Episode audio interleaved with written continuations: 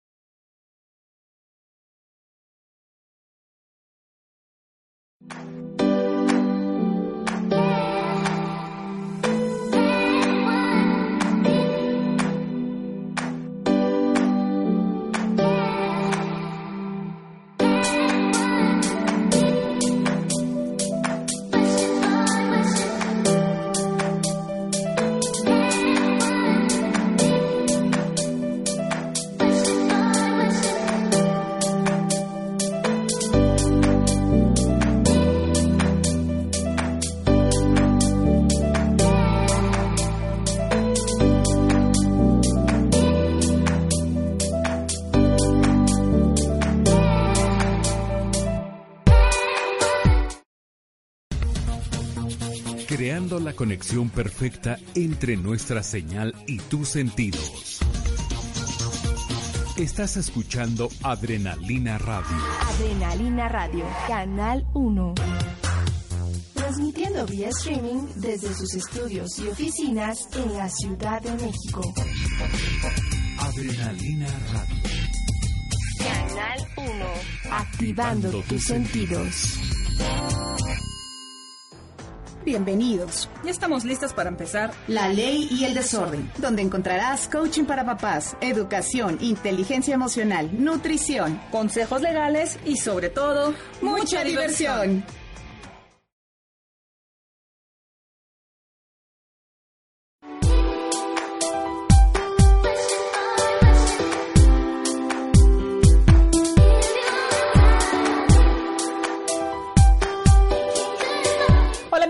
Muy buenas tardes. Mi nombre es Carmen Molina y estamos en una emisión más de La Ley y el Desorden. ¡Bravo! Gracias, señora Jimé. Acompañada como cada martes por Nayeli. ¿Cómo estás, Nayeli? Hola, bien, bien contenta. Escucho toda rara, pero creo que soy yo, ¿verdad? Bueno, y antes de empezar, muchas gracias, señorita Jimé, por todo su apoyo. Gracias, Jimenita. Y bueno, recuerden que estamos en Adrenalina, en Facebook, Twitter, Instagram, YouTube, iBox, también como www Adrenalina Radio. También estamos como La Ley y el Desorden. En Facebook. ¿Y también cómo es tu página personal? Este, Carper Diem. Y la mía, María del Carmen. María del Carmen. Ahí me encuentran en Facebook para que compartan todo lo que quieran que platiquemos en nuestro programa. Invitan, ¿Quién es nuestro invitado, Nat? Tenemos un mega invitado. Hace, ¿qué no hace? Hace de todo. Sí, ya que lo estaba yo leyendo. Rubén López Córdoba. Eh, ¡Bravo! Como que si no- mi mamá va a decir Ah, que, no- venta- que sí, no sí, tengo sí. madre. y tiene claro. mucha. y bueno, vamos a hablar, nuestro tema va a ser el manejo del duelo posterior al 19 de septiembre. Pero bueno, él es comunicólogo, este, también es servidor público, eh, da conferencias sobre el manejo de duelo, también es autor del libro Cuando el amor quiebra la razón, no sé dónde estemos, pero por ahí. Cual- Cualquiera de las tres puede. Este es ahorita coordinador de la reconstrucción en la alcaldía de Benito Juárez y aparte es escritor. ¿Qué más? ¿Qué más, Rubén? ¿Qué más, Rubén? sí. Preséntate un poquito. Muchas Bueno, gracias. hago el desayuno y la cena de los nenes. Ah, bueno, eso está bien. No, no, muchas gracias por la invitación. Este, de verdad eh, aprecio mucho este espacio para poder hablar de un tema que es oculto en la sociedad, que tiene que ver Sí. con el manejo del duelo. Hablar de la muerte no es fácil en nuestra sociedad y aunque hacemos fiestas y cultos por la muerte, en realidad es tratamos de evadirlo, ¿no? claro. Y pues realmente mi aportación es en función de una experiencia que de vida que tuve hace algunos años. No sé si nos quieras compartir parte de, de por qué surgió el libro. Claro, yo enviudé hace ocho años, poco más de ocho años, eh, después de una relación de casi 19 años, eh, seis de noviazgo, 13 de casados. Dios. Con Laura, ¿no? Ajá. Quien desafortunadamente en enero del 2010 eh, falleció por una gripa y tos mal cuidada que le generó un enfriamiento gradual en su cabeza. Esto desencadenó en, una, en un derrame cerebral y en un paro cardiorrespiratorio y su agonía fueron 10 días, ¿no? En dos hospitales. Eso es lo que me tiene aquí. Eso fue lo que me motivó eh, inicialmente a hacer cartas para eh, Max, que en ese momento tenía 6 años, que era nuestro primer hijo Claro. que yo me lo imaginaba más o menos en esta época cuando fuera ya adolescente y yo empecé a escribir cartas tratando de plasmar las primeras decisiones que yo tomé en esos días y después de platicarlo con mucha gente, de razonarlo y de, y de recibir impulsos de muchas personas, pues eso se tra- esas cartas se tradujeron en ese libro. En ese libro. tienen. Cuando estábamos fuera del aire y me prestó su libro, yo apenas leía Cuando el amor quiebra la razón. Sí, claro. No leí las letras chiquitas. Así es. Entonces uno se imagina cuando uno pierde la razón porque está enamorado. Así es. Cuando leí Crónica de una viudez inesperada, o sea, como que cambió totalmente mi concepto, ¿no? Así porque es. te das cuenta que estabas obviamente enamorado, pero te quedó la razón por la pérdida de ella, el qué va Claro. a pasar y tu niño. Te lo dije fuera del aire. Uno como mamá piensa, ¿qué va a ser de mi hijo? No porque creamos incapaz al hombre de poder cuidar al niño, pero la sociedad pesa en demasía de que quien carga siempre es la mamá. La mamá, ¿no? claro. Así es. Entonces realmente fue una experiencia para ti, un cambio de vida radical. Completamente, completamente. No, ser papá, ser papá viudo es complicado una sociedad como la mexicana, porque de inicio en casa te van atrofiando como varón a que tienes que también adquirir funciones y actividades que pues que hay en el hogar. ¿no? Exacto. Cuando yo enviudo, lo primero que me topo al segundo día que llego a casa, pues es precisamente una casa abandonada después de 10 días, porque Max estaba con casa de familiares, yo en el hospital, ¿no? Y a empezar con lo más básico, la ropa, la comida, las plantas, todo. O sea, en realidad te das cuenta la labor que hace eh, la mujer, la esposa en casa, y que no debiera ser una labor pues exclusiva De de, género, ¿no? Pues tendría que ser una labor compartida. Eso es, y es algo que al día de hoy, después de ocho años, agradezco de ser, de haber sido viudo y de ser viudo. Es precisamente obtener una mejor preparación para ser un mejor padre y ser un mejor compañero de vida, ¿no? Claro. Pero te enfrentaste a través del duelo, o sea, tuviste que enfrentarte a una experiencia totalmente que te lastimó, que te hirió, Sí. para poder ser a lo mejor ahora un buen papá o un mejor compañero, ¿no? Sí, mira, el, el tema del duelo, y sobre todo cuando el dolor proviene de una viudez, creo que es muy complicada, sobre todo porque cuando hablas de viudez te imaginas personas de la tercera edad, ¿no? Claro.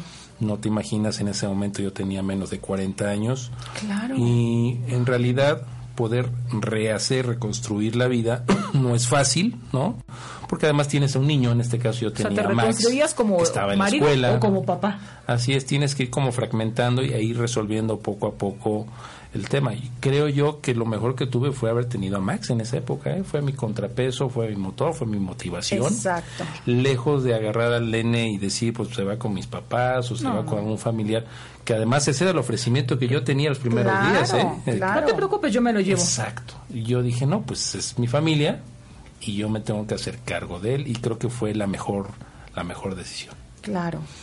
Oye, ¿cuándo sale tu libro? Después de, de, de la muerte, ¿cuánto tarda en sacar tu libro? Casi año y medio después. Ok. Terapia. A fin de cuentas es terapia narrativa. Porque eso. fue escribiendo lo que él sentía. Yo, además, eh, quienes me conocen eh, y quienes conocen a mis amigos saben que tengo muy buenos amigos psicólogos y yo me he resistido mucho a tomar terapia. He tomado terapias, pero siempre termino yo saliendo, salgo corriendo, ¿no?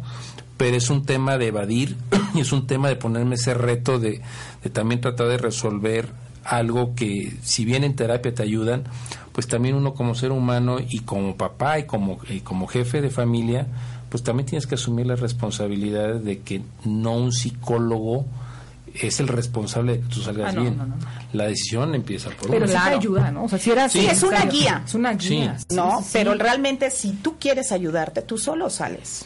Sí. No. Sin ayuda de nadie más. Sí requieres la, la, la- la guía este, pues de un especialista, pero en realidad depositarle la carga, la carga al psicólogo. no. Sí. Pero a lo mejor, como dice Nat, tuviste una Sí. terapia escribiendo. Sí.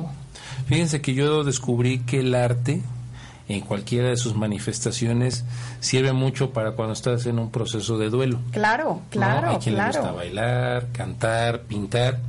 A mí me dio por escribir. Yo no sabía que podía escribir, ¿no? Eh, y la verdad es que yo encontré en este libro un gran desahogo, ¿no? Claro. porque además elaborarlo es muy complicado. Fue muy complicado, ¿no? Tratar de traducir emociones desde el punto de vista de un varón, porque eso ya, una vez que lo terminé, el libro va enfocado también a los varones y a las mamás de los varones, en donde uno tiene que aprender a externar un poco más los sentimientos, ¿no? Y a, y a- y a entender la contraparte de lo que implica la paternidad y de lo que implica el no tener ya una pareja.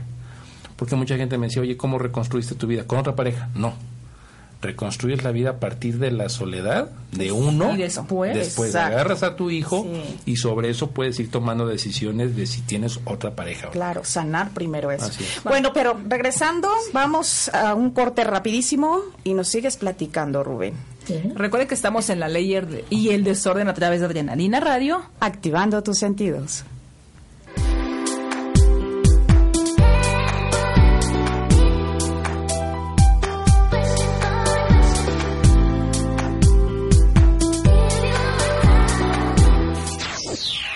Adrenalina Radio.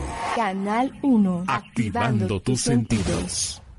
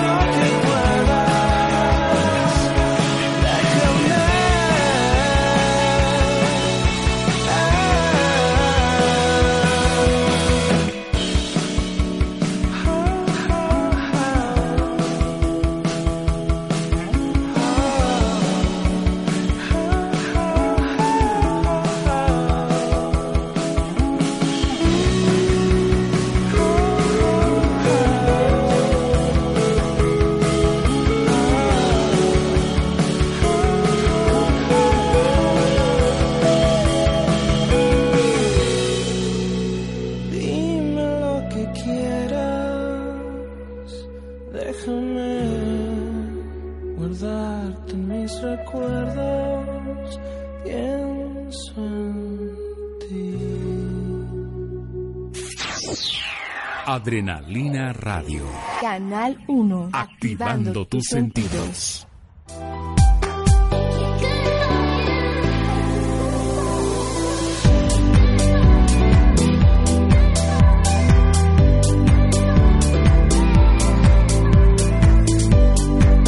Y regresamos nuevamente en La Ley y el Desorden por Adrenalina Radio y estamos aquí con Rubén. Híjoles, ¿Cómo nos nos tiene tiene en así como que... ah. Pero bueno, cuéntanos ahorita, Rubén, ¿quién eres tú actualmente? Bueno, antes que nada yo soy un orgulloso padre de Max y Leo, ¿no? Este, esa es como mi tarjeta de presentación. Eh, soy una persona que le gusta la comunicación, soy comunicólogo de profesión, amante de la comida, más de la mexicana, eh, servidor público orgullosamente de Benito Juárez, de donde además prácticamente toda mi vida he residido ahí. Eh, intento ser un, un- alguien que escribe libros, creo que escritor es un término muy fuerte, creo que requiere mucha preparación y alguien además que porta la viudez con mucho orgullo. O sea, me gusta hablar mucho del tema de la viudez. Claro. Creo que es importante poder hablar las cosas tal cual son, ¿no? Encuentro una similitud a cuando hablas de sexualidad con los niños, pues las cosas como se llaman. ¿No? Exacto. Entonces, hablar de la muerte pues implica términos muy concretos y además los niños, en mi caso Max me ayudó mucho a comprender y asimilar la muerte. Qué ironía, ¿no? Es el niño es el que le ayuda al adulto. Los niños captan más rápido, asimilan más rápido, aceptan más. ¿Lo ven de manera más natural, será? Sí, Sí, claro, si tienes ganas de llorar, lloras. ¿Por qué te vas a aguantar las ganas de llorar? Claro. así es. Para mí el momento más crítico fue cuando yo le avisé. O sea, cuando muere Laura del hospital, tengo que ir por él a casa de una de sus tías y yo le tengo que avisar. O sea, yo dije, yo le tengo que avisar Claro. que mamá murió. Y además de eso, pedirle que me acompañara al funeral. O sea, yo necesitaba que Max viera Sí, y despidiera, se despidiera de mamá, del cuerpo de mamá, ¿no? Exacto. Eh, y que supiera que no iba a regresar. Ese es el tema. Exacto. No vas a de- volver a ver a tu mamá No, físicamente, la puedes ver simbólicamente, la puedes soñar, la puedes anhelar. Hemos hecho un trabajo, mi actual esposa y yo, Montserrat, que ella es la que ha cargado a cuestas con todo este tema, más que yo, ha sido ella, y hemos trabajado pues para que la presencia de Laura esté, pues eh, sea una constante en la vida de Max A través de fotografías o de que le platican de, ella. hablar de ella, Ah, ¿sabes? Que además la genética es, es prodigiosa. Yo, como lo digo en broma, soy papá de Max y Leo y tengo las facturas de ellos, pero cada uno de ellos son idénticos a sus A su mamás. mamá. Sí, claro. Entonces, quien conoce o quien ve la portada o ve una foto de Laura y ve a Max, pues son dos gotas de agua, ¿no? Es el, el mismo caso Leo y Monse, es Claro. exactamente lo mismo, ¿no? Entonces, es como necesario que sepa sus orígenes. Hoy en día el proceso ha sido muy complejo, lo digo también, eh, y esa es la conclusión del segundo libro, ya no sé qué fue más difícil, si haber enviudado o tener una segunda pareja. O sea, socialmente y emocionalmente y económicamente y en muchos sentidos, no sé qué es más difícil. Familiarmente creo que es la parte más desgastante. Lo que pasa que siempre hay críticas, siempre hay reproches, siempre hay pues sus comentarios buenos, malos, pero sin saber lo que realmente, o sea, pueden Todo decir de fondo. Exacto, a lo mejor ¿Qué pueden hay? decir, ¿cómo es posible que ella tenga una pareja? ¿Cómo? Pero no saben lo que realmente él Sí, está claro, viviendo. Porque es- aparte pudo haber tenido la compañía de tu hijo, pero la soledad como ser humano, como hombre, Sí. Sí, no puedes. es- Que es- ese es el espíritu del libro. Por eso es cuando el amor quiebra la razón. Cuando tú antepones tus emociones, el amor, a los juicios de valor, Claro. a los pensamientos, a las críticas, porque además se vuelve un recetario. Todo el mundo te quiere decir ¿Y opinas? qué hacer Sí, claro. cuando ni siquiera han vivido una situación parecida. Exacto. ¿no? Yo fui criticado seriamente cuando yo llevé a Max al funeral, ¿no? Pero insisto, yo necesitaba que él se despidiera de su mamá. Sí, yo a lo mejor. Y lo más sano. Y lo más sano ¿Sí? es que vea, claro. Yo a lo mejor te puedo decir, ¡Ah, qué fuerte, ¿no? Pero a lo No. mejor viéndolo coherentemente tienes razón, despedirte físicamente. Sí. Claro, porque a fin de cuentas, si no lo haces, queda la fantasía de a Va lo a mejor va a regresar, a lo mejor se fue. No, eso de la muerte lo ve muy lejano. Va a regresar. Ah, Pero si ya lo ves físicamente y ves incluso cuando se entierra y todo, sabes que ya no sabes hay perfectamente que ya no hay vuelta, ¿no? Pero, por ejemplo, es lo que hace luego mucha gente. Se muere la mascota y ¿qué es lo que hace los papás? Van y le compran una mascota igual. Y no le dicen al niño que y se no murió la permiten que acepte que murió Así la es. mascota. Y esas partes chiquitas de los duelos de mascotas, de un pez, de lo que tú quieras, pues los va preparando. Cuando tú ya no estés y tu hijo esté, pues te va preparando. Saben qué pasa en una pérdida. Exacto, Así exacto. Ah, Oye, y a raíz del libro, después del libro, empiezas a dar conferencias. Bueno, es que además fue algo muy curioso porque yo no me imaginaba escribir un libro, ¿no? Pero precisamente del libro empiezan a surgir este tipo de ejercicios, conferencias, pláticas, entrevistas. Bueno, escribí el libro y a las- al, al mes yo estaba en la FIL de Guadalajara presentando el libro y dije, bueno, Qué ¿no? padre, o, sea, pero yo no lo todavía no lo asimilaba no estaba yo en el avión ¿no? rumbo a, a Guadalajara, Guadalajara. y voy a dar una plática del libro y entonces era un tema de, de, de- de intercambio de ideas de morbo por qué no decirlo porque además cada vez que yo me presento conozco a alguien todo va muy bien cuando yo digo soy viudo es como un pedazo de Guernica no en la cara de la otra persona no le cambia ¿no? Eh, porque dices cómo viudo sí no no asimilamos esto y hay un dato muy interesante en México la tasa de mortalidad de las mujeres se está incrementando de manera eh, acelerada, es decir, en menos de cinco años va a haber un porcentaje interesante, cerca arriba del 30% de mortalidad de las mujeres. ¿Por qué? Porque salen a estudiar, salen a trabajar, se exponen más en la calle. claro. Y es un tema que no hablamos y debería ser un tema de política de salud, de salud mental. ¿No? Claro. Que hombres y mujeres cada vez se exponen Más. más. ¿no? Qué impresión. Oye, Ay, qué rápido, Jimeno. Es, es que es volada. así. Ya vamos a la mitad del programa ya. y vamos a hablar de lo que está haciendo ahorita Rubén. Sí. Pero bueno, platícanos rapidísimo. ¿Qué pasa con ese libro? ¿Qué qué va a haber? ¿Va a haber otro? Va a haber ¿Ya otro. concluyó? ¿Qué pasa? Va a la mitad, es que iba muy bien, ¿no? El segundo libro se llama Amor con sabor a chocolate. Ay, nada más les anticipo, esa era la, la forma en como Montserrat, mi actual esposa, y Max se adoptan simbólicamente, emocionalmente, y lo hacen por eh, tener el mismo gusto por el chocolate. chocolate. Ay, qué impresión. Ay, no, ¿puedo leer algo que, Claro. que una doctora, María Pía, de Sí. Beche? Becky, sí. De Becky. Ella cuando lee este libro dice, al leer este libro comprendí que la vida es un sueño, que este sueño es un instante, pero si en este instante aún hay amor, entonces la eternidad sí existe. Ay, con eso nos quedamos, Con eso. Ay, Y bueno, vamos rapidísimo a, a un corte. Recuerden que estamos en la ley y el desorden por Adrenalina Radio. Activando tus sentidos.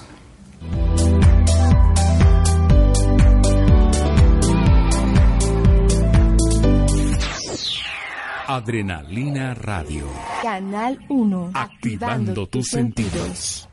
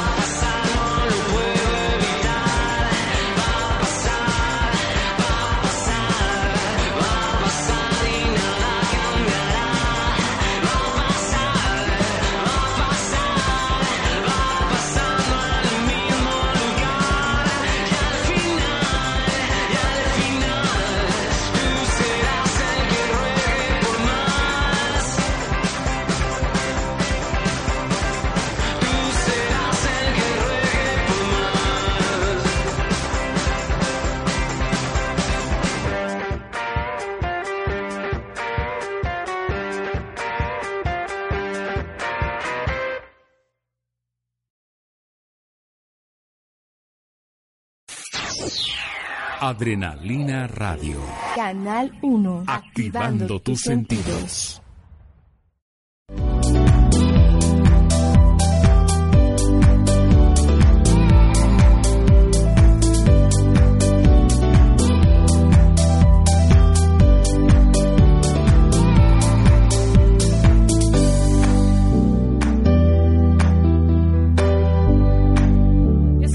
regreso en su programa La Ley y el Desorden. Estamos sumamente contentas, Nat y yo, con nuestro invitado. Estamos anonadadas. Preguntas y preguntas. Le helado soy. Y sin anestesia, por favor. Y sin, Y sin anestesia. Si no, no sabe. Sí, pero échate los saluditos, Nat. ¿te A ver, Raúl Locadi, saludos. Eh, Mario, saludos chicas. Rogelio, ¿quién será Rogelio tú? Por ahí me suena. Me suena como muy Saludos familiar. Andy Mendoza, saludos hermosas, saludos y abrazos a Rubén Rogelio. Saludos yo a Enrique Molina. Ya dijiste los demás, creo que ya. Sí, ya, ahorita creo que ya. Listo, son los que nos mandan saludos. Y bueno, vamos a, ay, Dios mío, vamos a platicar un poquito de qué es lo que está pasando con todo esto del encargo que te dieron del sismo, del, del ¿cómo se llama? 19 de septiembre. Del, exacto. 19 de septiembre. A lo mejor O sea, mucha ¿qué gente va a decir, ay, ya fue hace un año, ya pasó. Claro, pero a ver, Pero- ¿esto te lo encargan a ti solamente? No, e- es algo muy curioso porque el proceso por el cual el gobierno de la delegación Benito Juárez, en ese entonces ahora alcaldía, eh, pues la primera decisión que tomó en ese momento Cristian Fonreri, que era el delegado, fue pues hay que entrarle a este tema, ¿no? Se Claro. generaron brigadas, hubo recorridos y al mes aproximadamente eh, Cristian y el gobierno propusieron la creación de un fideicomiso para reconstruir todos los edificios que se habían dañado. En ese eh, proceso era necesario hablar con cada uno de los vecinos por inmueble. Entonces, pues en junta de gabinete íbamos determinando qué teníamos que decir, cómo decirlo, y se fue depurando, depurando, depurando hasta que un día me quedé yo, ¿no? O sea, era diciembre y yo ya daba las pláticas, Claro. porque además mis compañeros de gabinete pues tenían las tareas habituales, más el tema del sismo, resolviéndolo en, en otras facetas. Me es muy curioso y por eso cuando, cuando platicamos de, de la posibilidad de platicar, de, de estar aquí, vinculo mucho yo el tema de la viudez y del duelo con el tema de la reconstrucción. De la reconstrucción de vida a ahora reconstrucción no nada más de inmuebles, sino reconstrucción de, De personas vida que perdieron todo.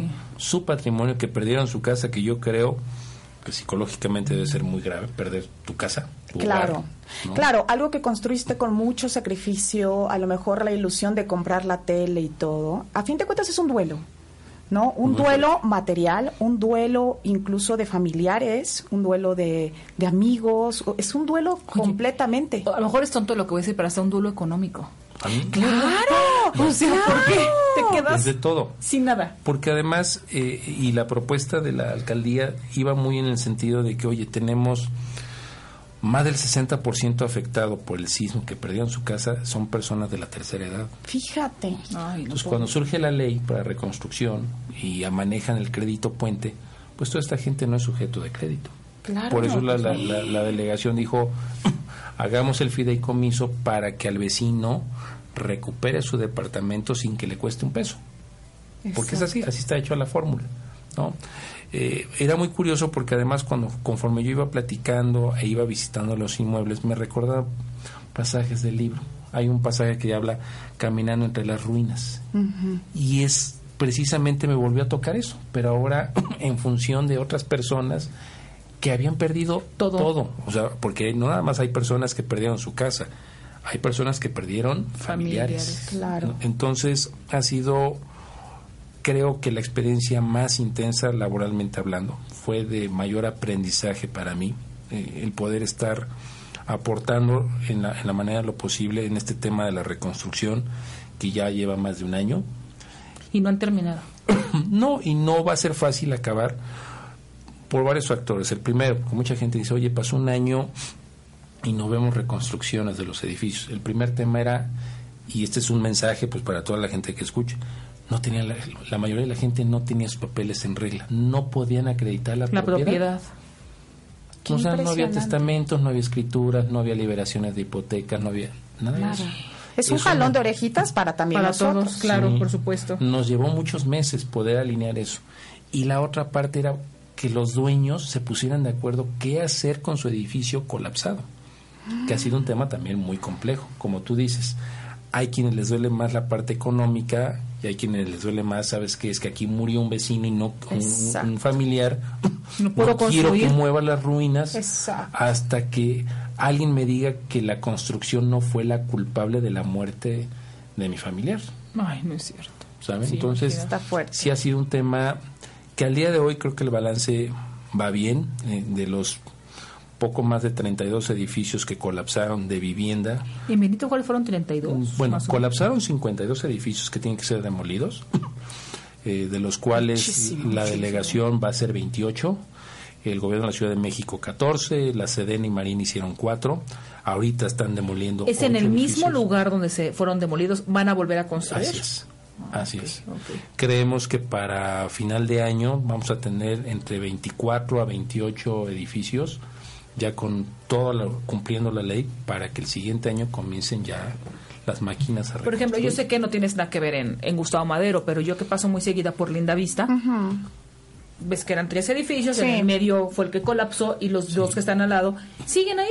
O sea, no pueden ser habitados porque todavía están acordonados. claro. O sea, es lo que Y yo hay pregunto. hoteles incluso cerrados y Y que todo. digo, ¿Qué va a pasar con todos esos? ¿Van a ser demolidos? ¿En qué momento? ¿O todo lleva un proceso? Hablo por lo que yo veo, no no hay una, por hay este una lado. parte en la ley que habla de que el Instituto para la Seguridad de las Construcciones tiene que clasificar el grado de riesgo de, De- cada exacto. inmueble. Pues si ustedes conocen los dueños de cada edificio que está así, vayan al instituto, ¿no? Que para la seguridad de las construcciones con el doctor Renato Berrón para que él haga la reclasificación con especialistas, porque aquí hubo de todas las De todo. historias. Hubo DROs que voluntariamente ayudaron con la dictaminación y hubo gente que se hacía pasar por arquitecto ingeniero Madre y le santa. sacaba dinero a la gente por un estudio que tiene cero validez. O sea, tú dime. Y la gente está habitando Ay, edificios sin saber que puede ser ¿Colapsado? O pues, un pues es edificio un- de riesgo. Sí. Sí, no, no, no, bueno. Ha sido un tema muy... Finalmente, el 19 de septiembre marcó la pauta personalmente, económicamente, políticamente, Todo. o sea, en todo a nuestro Todo. a nuestra ciudad principalmente. Así es, así es. Y creo que tenemos que aprender, vinculando los dos temas, uno, que la muerte está siempre presente en nuestras vidas, que Exacto. forma parte de, De la vida, claro. Cuando tú logras entender eso, creo que vives más tranquilo, vives más intenso, vives eh, con menos estrés, ¿no? O con menos, menos ataduras eh, mentales, ¿no? Mira, perdón que te interrumpa, cuando No, pasó lo del 19 de septiembre, yo que ando en juzgados y son edificios en altos, llegué un día a pagar unos edictos a un periódico que está en reforma y estaba yo en el piso 17. Y estaba yo así. Te lo juro que lo primero que le dije a la señorita es, oye, y en caso de que tiemble, ¿dónde me tengo que parar? No es cierto. Te juro, o sea, se me quedó viendo. Me dice, ¿cómo? Le digo, sí, en caso de que tiemble no voy a bajar, no llego. ¿Dónde me tengo que parar? Me dijo, ah, todos nos... Mira, la zona de seguridad. Me dijo, ¿por qué me preguntas? Le dije, porque tengo pavor. Porque yo no podía subir edificios porque tenía miedo. Que a pesar que no me tocó en un edificio, el miedo se volvió, y te lo dije fuera del aire, como que te marcó que la muerte en cualquier Claro. momento llega. ¿Por qué? Porque viste mucha gente que murió o conocías edificios que dices, chin, se colapsó ese edificio. Yo pasaba y yo veía, y Nat me dijo hace rato algo muy cierto, sí, pero dime ahora quién ayuda o quién está con esas personas o dónde quedó la unidad o dónde... Y si es cierto. Sí, los primeros días yo recuerdo, el segundo día estaba yo con Montserrat, pues tratando de ir a varios inmuebles donde nosotros vivimos, estamos muy pegados a tres edificios que colapsaron en la del Valle, que estaba era Escocia 4, Escocia 10 y Edimburgo 4. Nosotros vivíamos a una cuadra. Y Montserrat estaba muy angustiada, me decía, es que no podemos ayudar más. Le dije, esto es como un duelo. Y lo más importante es el acompañamiento durante el proceso de duelo. Claro. ¿no? no te preocupes los primer, el primer mes quién va a ayudar, porque todo el mundo va a estar.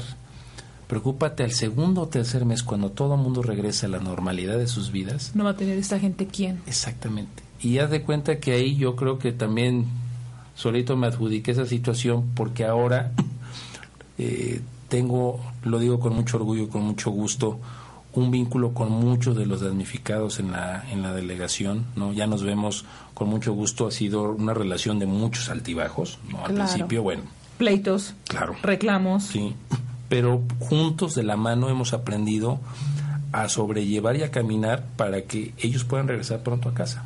Claro, totalmente de acuerdo. Qué impresión. Pues vamos a irnos otra otra vez. corte. Ya es nuestro último corte, ¿verdad, Jiménez? El que Híjole, viene, sí, pero mira, rápido, se se nos pasa. fue rapidísimo. Pero bueno, recuerden que estamos en la ley y el desorden, ya las redes sociales, Nat nos dio favor de dárselas al inicio del programa. Estamos en Adrenalina Radio. Activando tus sentidos.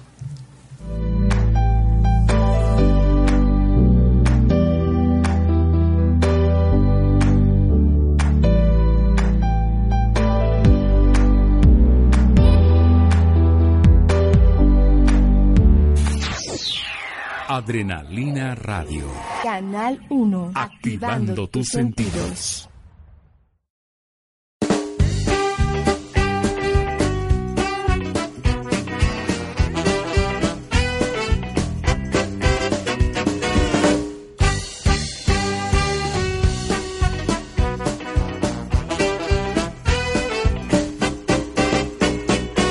Esta noche quiero verte no más mentiras. Solo quiero que me sigas. Por favor, llego a tu casa, toco a tu puerta. No puedo mirar atrás. Sigue mirarte me enloquece. Ni sé dónde va a parar. No quiero besos, palabras dulces. No es una cita como tiempo atrás. Sabes, niña, que me enloqueces. Pero no te vuelvo a rogar que decirte cosas que he guardado el corazón.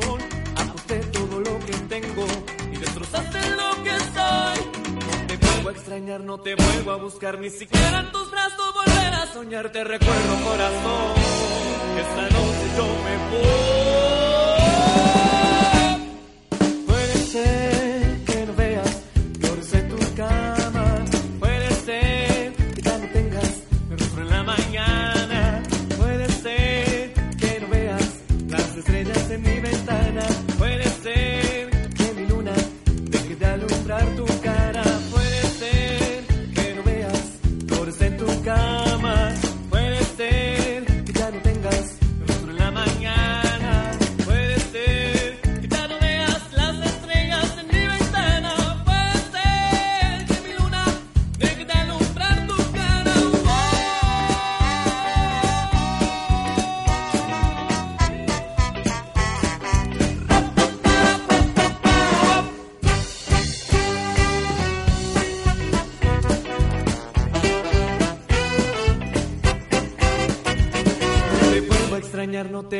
buscar, ni siquiera en tus brazos volver a soñar. Te recuerdo, corazón, esta noche yo me voy.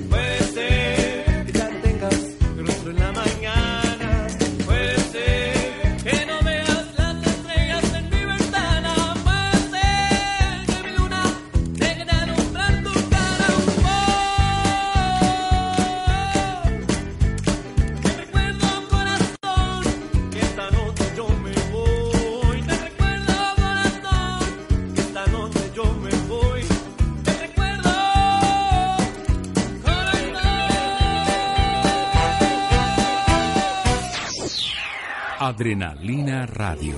Canal 1. Activando tus sentidos. Nuevamente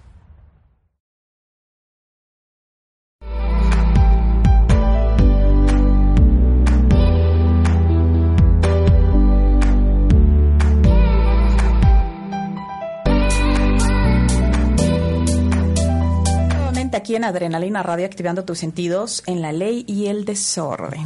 Y nuestro último bloque. Ay, ya, Carmen, ¿qué nos pasa? ¿Sabes qué?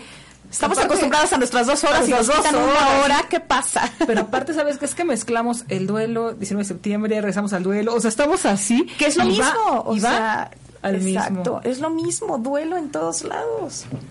Pero bueno, Pero bueno. Danos consejos, Rubén, tú que ya tienes lo del libro, lo que estás viviendo actualmente. Yo creo que también parte de, de todo lo que estás haciendo en la delegación, pues también das terapia ahí. Escuchaste a la O gente sea, todo. escuchas a la gente, le dices que estás en la misma, o sea, viviste un duelo y sabes perfectamente y sabes si le dices, yo sé lo que tú sabes, o sea, yo sé lo que tú tienes. Sé lo que estás sintiendo, Sé lo que sientes. Más que consejos, creo que se- la palabra es muy fuerte. Creo que tienes que tener cierta especialidad. No, más que eso, a mí me gusta compartir mis experiencias. La más complicada con mis vecinos damnificados ha sido hacerles entender que perdieron su departamento, porque en algunos, en algunos casos el vecino o la vecina se aferraba al cuarto de servicio, a la recámara o algo, que al momento de planearle una reconstrucción y sabes que eso ya no va a estar, pero las personas dicen lo crees, entonces es aplicar lo que usan los ortopedistas, ¿no? El miembro fantasma. Es decir, la gente piensa, aunque tenga prótesis o un muñón, piensa que tiene un brazo. Entonces es llegar con la foto y decirle, vecino, tu departamento ya no existe.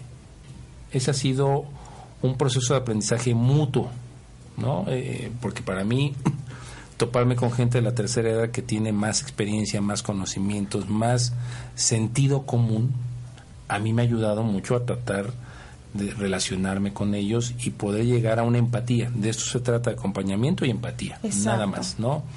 Y aunque te pueden ver como autoridad, lo más importante es que te vean como vecino y como ser humano, antes que otra cosa. Sí, como autoridad pues hay que cumplir ciertos requerimientos de ley, pero primero te tienes que ganar su confianza. Pero es que estamos acostumbrados a que todos los ciudadanos damos a la autoridad como la que te pone peros, como la inhumana.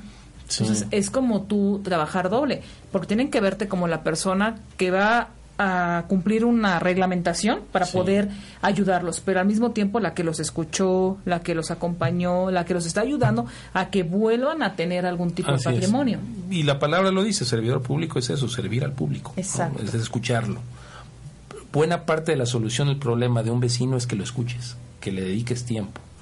Y esto para mí ha sido un ejercicio de administración de tiempo en donde pues mi familia ha, ha- ha tenido que sacrificarse, ¿no? Tiempos conmigo, ¿no? Por, por, por estar Por yo con ayudando. vecinos. Pero creo que vale la pena. En cuanto a las sugerencias, creo yo que si tenemos la oportunidad de tener hijos varones, ayudemos a sensibilizarlos y a hacerles entender que el externar una emoción no es sinónimo o signo de debilidad, número uno. Número dos, cuando conozcamos a alguien que está viviendo un duelo, más que darle consejos, acompañemos. Escúchalo. Porque eso es algo muy curioso. Eso lo he hablado con mucha gente que tiene duelos, ¿no? Y los prim- el primer mes, pues todo el mundo está ahí. El segundo mes, más o menos. Al año te vuelven a hablar porque es un aniversario. Pero después del año la gente te olvida. Max tenía 25 primos. Hoy ya no convive con prácticamente nadie, convive con dos, ¿no?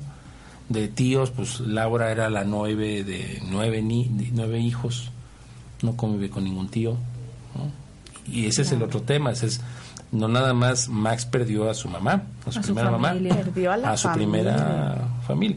Y fue todo un tema, o sea, todo fue todo un tema. Y yo además, después de que pasaron ciertas cosas, yo tomé la decisión de que ya no conviviera con ellos, porque lejos de ayudarlo a él en su proceso, se volvían relaciones tóxicas. Claro. ¿no? Y no tengo yo empacho en, en decirlo. Pero yo creo que además también la vida te va dando nuevas oportunidades. Hoy Y creo que dio una nueva mamá. Herramientas. tiene una nueva mamá que además todo. que además lo, lo Lo adopta, ama. lo ama, bueno, se llevan como madre e hijo para bien, para mal, ¿no? y además Max y Leo pues son hermanos. Sí, claro. Quitemos esa palabra de medios hermanos porque en términos prácticos todos somos medios hermanos, ¿no? O sea, nada más tenemos el 50% del papá o la mamá. Entonces, pues no aplica el hermano completo. Eres hermano. Ese sí sería así como un consejo, ¿no? Así de no evitemos esa etiqueta de los medios hermanastros, ¿no? Sí, claro, totalmente. Híjole, Sí, ¿verdad? Estoy así, te lo juro, son de esas, de esas pláticas que te dejan como con más. Bueno, aparte déjame decirte, Carmen, que tú tienes problemas con eso. Sí, con la muerte, sí me platicamos, ¿verdad? O sí, no. O sea, Por te- otras experiencias, pero sí es como el platicar con alguien que ya lo vivió, porque también fue lo que tú viviste, pero también falta ver lo que vivió Max, ¿no? O sea, claro. realmente ahora ya es un adolescente, Sí. pero al final lo que le ha de haber dolido o el camino que recorrió O a que le la- sigue doliendo, y ¿no? le sigue doliendo, ¿no? Entonces Claro. sí está Claro, tiene ese el dolor se amor. transforma. Exacto. Sí. Se transforma ese Ay, dolor. ¿cuánto tiempo nos queda, Jimenita? ¿Todavía? Ah, cuatro minutitos todavía. excelente. Entonces, ya, yo dije, no, espérame, ni siquiera mandado otros saludos que tenemos por aquí. Pero bueno, ¿alguna otra pregunta, Nat, que quieras hacer en el stream? Pues a mí me importa el otro libro también. Ay, sí, ¿cómo se va a llamar? El... Amor con sabor a chocolate. Sí, tienes que presentárnoslo Sí, también. además ahí habla del proceso de reconstrucción de una vida, ¿no? Que empieza primero. Este llega, es como la primera etapa de tu duelo. Sí, el primer año y medio de viudez. Ah, ok, ok. El primer año y medio. El segundo libro. Es cuando ya. aparece la segunda paternidad, cuando aparece Leo, cuando aparece Monse y todo este proceso de, de adaptación que ha sido muy complejo, en donde Monse ha llevado a cuestas prácticamente muchas de las cargas emocionales que Max y yo podemos representar, ¿no? Por tener un duelo. Y lo más importante es que seguramente de ese segundo libro vendrá una tercera parte. Claro, esa historia ya, ya Claro. grande. Claro, ¿no? O sea, es Claro. como una saga. Esta historia no termina. Eh, iba muy bien hasta que tembló, ¿verdad? Entonces, ¿Por qué? yo- pues, Pues sí, porque me porque aboqué a esto, pero yo te- de- tengo, tengo el- el- el- el- la idea de que en diciembre, ahora en vacaciones, lo, lo voy a retomar, ¿no? Porque además el libro empieza con la aparición de Leo, ¿no? Una- un día en Navidad que estoy cargando yo a Leo, porque además mucha gente que se quedó con la primera historia ¿Y qué más sigue? ¿Y qué ¿no? pasó? Claro. Claro. Ahora, qué, qué importante es tener el apoyo de la pareja, ¿no? Total. Porque bien pudo decir Monse, ¿sabes qué? Aquí no se habla de esto y se acabó, Claro. ¿no? Sí. Pero eso de decir, a ver, te animo, escribe el libro y te animo, Exacto, haz sí. esto, Sí. está grueso. Sí, porque aparte ella puede, al momento que te apoya, tú sacas los sentimientos que sentías por Laura. Claro. Entonces al final es como... sí, Monse rivalizó con un fantasma llamado es- Laura, ¿no? Exactamente, porque al Sí. final tú en ese momento, pues tu amor era una persona, ¿no? Entonces ahora a lo mejor sí estás enamorado de otra, Sí. pero sacas esos sentimientos. Sí, y que seguramente en las entrevistas del segundo libro, más que hable yo, pues hablará Monse. Montserrat, ¿no? Que creo que es el- esa es la parte curiosa en toda esta historia, ¿no? Va a estar padrísimo. Ah, Sí. está padrísimo, pero vámonos. Un placer, señor Rubén. Muchas haber gracias, de estado. verdad. Aprecio mucho este Y espacio. bueno, préstame el libro para que lo vean. ¿Dónde lo podemos conseguir? Ahorita está en Editorial Porrúa, está ¿Sí se ve ahí, Jimé? en Gandhi, en, en un lugar de la Mancha, está Acércate en un, po- Amazon. una acércate un en poquitito, ándale. Ahí, No, ¿verdad? ahí está. Ok. Para que lo vean, lo compren. Puedo Realmente mandar unos está saludos, chiquito, ¿no? Está como Sí, rápido, Se puede ¿no? como que leer ya. Rápido. Sí. Oigan, vamos a mandar, te mando un saludo a mi beco. Dice saludos, claro. primo, Carlitos Bel, Raulito Cortés, Marco Alcántara que nos está viendo, Rogelio, Mario, Enrique y todas las personas, Adi, que nos estuvieron escribiendo y escuchando, viendo. Compartan el video, no se les olvide que compartió en las redes sociales, que Nat ahorita les va a decir que ya las tiene por allá. Eh, estamos en Facebook, Twitter, Instagram, este, YouTube, iBox, www.adrenalina Radio. Y bueno, nosotros somos la ley y el desorden. Un placer, Rubén. No, gracias, de verdad. Quédense en la programación de Adrenalina Radio. Sigue Edith ahorita con Conexión Pop. Jime, muchísimas gracias por estar con nosotros, ayudándonos como siempre. Y nos veremos la próxima semana de 5 a 6. Y nosotras estamos activando tus sentidos.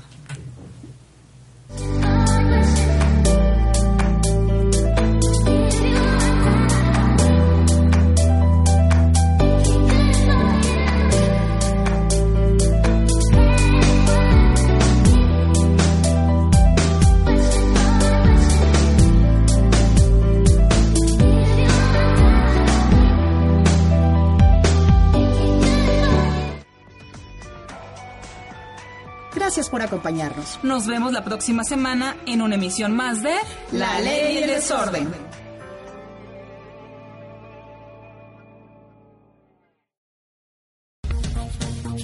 Creando la conexión perfecta entre nuestra señal y tus sentidos. Estás escuchando Adrenalina Radio. Adrenalina Radio, Canal 1. Transmitiendo vía streaming desde sus estudios y oficinas en la Ciudad de México. Adrenalina Radio. Canal 1. Activando tus sentidos. ¿No